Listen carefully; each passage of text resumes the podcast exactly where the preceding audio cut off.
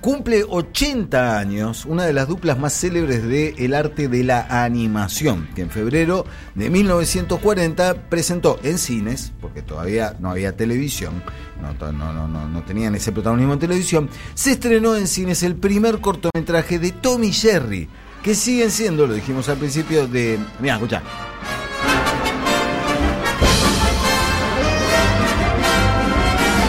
Mí esta música me hace sentarme inmediatamente en el sillón y llamar a los pibes. Vengan chicos. Yo me siento un pibe. Vienen, se sientan y descubren a una de las duplas que nada casualmente sigue siendo una de las más populares de la, del arte de animación pese a que tiene varias etapas y varias eh, eh, expresiones, algunas de ellas francamente horrendas. Em, pero para hacer un poco de historia, en 1940, a fines de los años 30, en realidad, en los, em, en los estudios de eh, Metro Golden Mayer, estaban preocupados porque veían que Warner tenía a Porky, por ejemplo, y Disney tenía a Mickey, y ellos no tenían algún personaje que los instalara en un público que siempre es importante, el público infantil. Entonces le encomendaron a una pareja de animadores llamados Joe Hanna y Bill Barbera. Viste que cuando uno era chico decía Hanna Barbera pensaba que era una mujer. Hanna Barbera. No, eran Joe Hanna y Bill Barbera que dirigieron ese primer corto que no se llamaba Tommy Jerry, eran Jinx y. Mm, eh, ahora no me acuerdo el nombre del, ratón. Eh, y que hicieron un cortometraje mudo, nunca se plantearon, eh, eh, después declararon que lo suyo era que tenía que ver con que habían crecido con los cortos de Chaplin, con el cine mudo, y que por eso no fue una decisión consciente que el gato y el ratón no hablaran, simplemente se dio así, y además eh, contaban con el aporte de Scott Bradley, que era el tipo que hacía la música, en unos cortometrajes en los cuales la interrelación entre lo que sucedía en el dibujo y el apoya, la apoyatura sonora de una banda de sonora muchas veces muy compleja, orquestaciones muy bien laburadas con respecto a lo que pasaba y lo que se remarcaba desde la música, le daba el impacto. El impacto tal que hizo que ese primer cortometraje tuviera una nominación al Oscar o sea, ya de su primera aparición en, el, cine, en 1940 fue nominado al Oscar ese primer corto. Eso hizo, obviamente, que la Metro Golden Mayer le diera continuidad aunque en principio no estaban del todo convencidos, pero dijeron, bueno, está bien, vamos a permitirles que hagan algo más. probemos. Vamos a probar, claro, porque ¿qué pasaba? Cada cortometraje llevaba semanas en realizarse. Mm. Recordemos, en el año 1940 las técnicas de animación eran absolutamente artesanales. Y, costaban mucho, costaban hasta cada episodio podía llegar a costar hasta 50 mil dólares. Que lo pensás hoy en términos de la producción audiovisual y 50 mil dólares es un vuelto.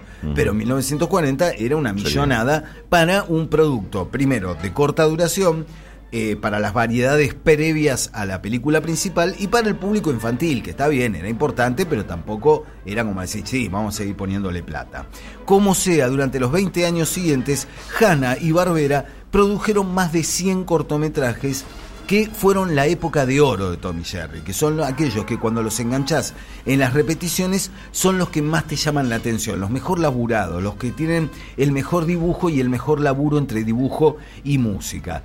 Producto de lo que hacían Hanna Barbera y de lo que hacía un productor llamado Fred Quimby, que era el productor ves esa firma con, eh, con, la, con una tipografía similar a la de Disney, y en esto no hay precisamente casualidad, y que aparece firmando los cortometrajes de eh, Tommy Jerry.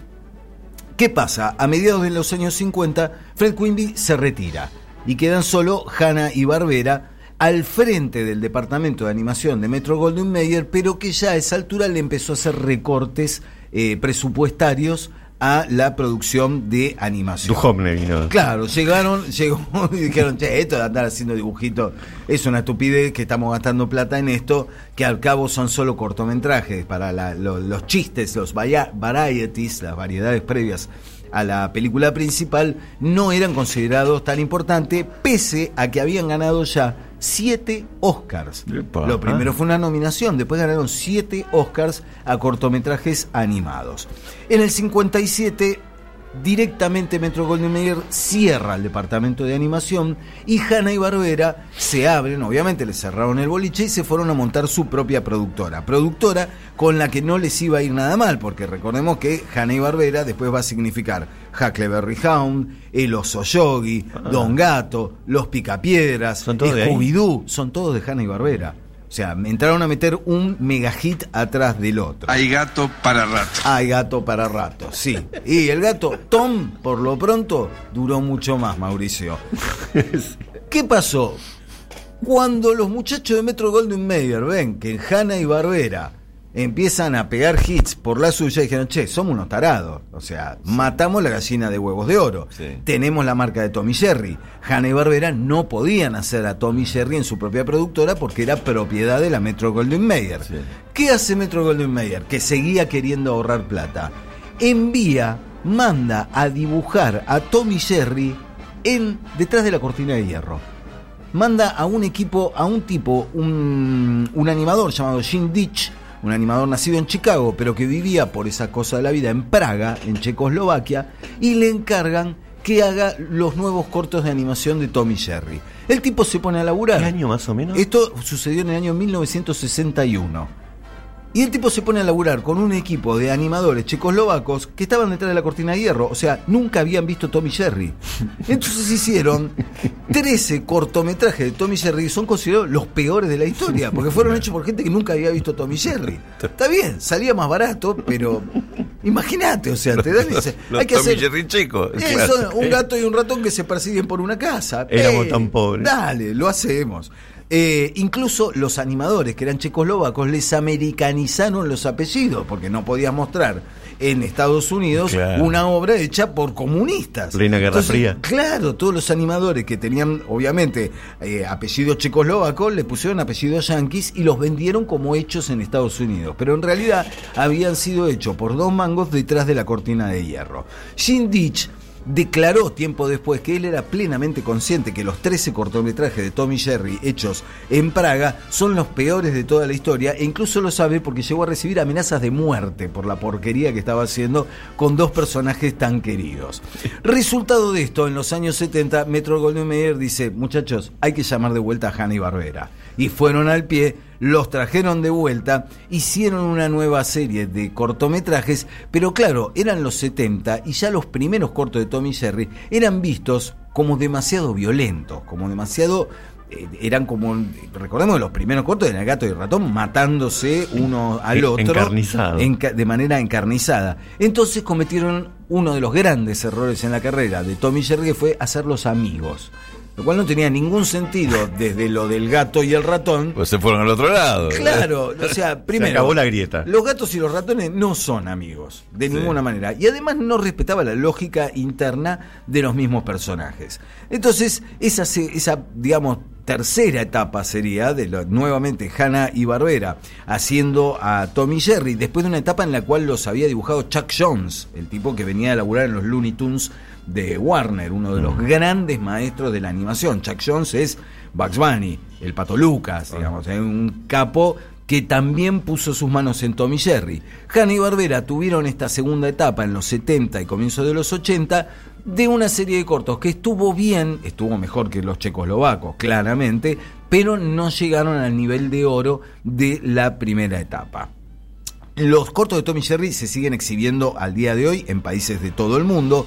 Se hizo en 1992 una película en la cual hablaban y cantaban, una porquería de casi a la altura de los checoslovacos. El fin de la historia. Eh, este año, a fin de este año, en la Navidad de este año, se va a estrenar una película live action o sea, una película con actores y animación CGI de Tommy Hanna y Barbera ya no están en este mundo. No, Hanna y Barbera murieron, uno murió en 2001, eh, Bill Hanna murió en 2001 y Joe Barbera murió en 2006. Ah. Yo hoy, que día soy, 12 de febrero, me pueden grabar, 12 de febrero de 2020, Eduardo Fabreat dice, la película live action de Tom Jerry, Tommy Jerry es una porquería. Lo podemos ya decir estrenar. en diciembre de este año. Es una porquería. No, no tengan la más mínima duda. No, o sea, van a seguramente vulnerar un legado Me importa un choto. Ya sé que te importa un choto, pero yo lo digo igual. Para, para, para. Yo quiero decir algo sobre Tommy Jerry, que durante mi infancia yo era un niño y no veía la hora de que el gato atrape al ratón, sino mastique y pasemos a otro tema. Cosa que nunca pasaba tampoco con otro clásico, el Correcamino y el Coyote. Lo Pobre Wild y Coyote, eh, que era un idiota total y siempre perdía con su comida para Correcaminos, marca Acme. Sí. Pero además, y por último, Tommy Jerry eh, cargan con una leyenda bastante negra y hay una cantidad X de episodios de Tommy Jerry que están guardados bajo siete llaves. Porque claro, año 1940, situémonos, Estados Unidos, los 40, los 50, Tommy Jerry ves esos primeros cortos y los que te permiten ver, porque hay, repito, una X cantidad que están guardados y no se vuelven a exhibir, son tremendamente racistas la exhibición que hacen, primero, la dueña de Tom, a la cual nunca le ves la cara, que son las piernitas, es negra y tiene un tono en el cual se ridiculiza el acento de los afroamericanos y toda pintura que se hace de los afroamericanos y de los asiáticos es tremendamente racista. Y repito, de los que podemos ver, hay una serie de episodios que directamente los guardaron. En 2014, la plataforma de streaming Amazon eh, subió a, su plataforma una gran cantidad de episodios de Tommy Jerry, pero con un cartelito antes advirtiendo al público que este, esta pieza de animación posee varias expresiones de prejuicios raciales. Armó un gran despelote entre los fans de Tommy Jerry, pero era rigurosamente cierto. Porque cuando ves cómo te pintan a ciertas etnias o a ciertas minorías de los Estados Unidos, pese a que era el gato y el ratón y qué sé yo, había colado un discurso que ni siquiera era un discurso ideológico. Era simplemente las cosas eran así. Sentido común. Los negros son inferiores, los asiáticos son inferiores. Esto no se discutía en el Estados Unidos de mediados del siglo pasado. Entonces lo daban como por sentado, pero con el correr del tiempo se convirtió en una cosa absolutamente decir algo de inconveniente. de China y Tommy Jerry. En China hay una aplicación, hay un juego para mobile, un, un, jueguito de Tommy Jerry para celulares que es uno de los más populares de China, tiene 100 millones de usuarios.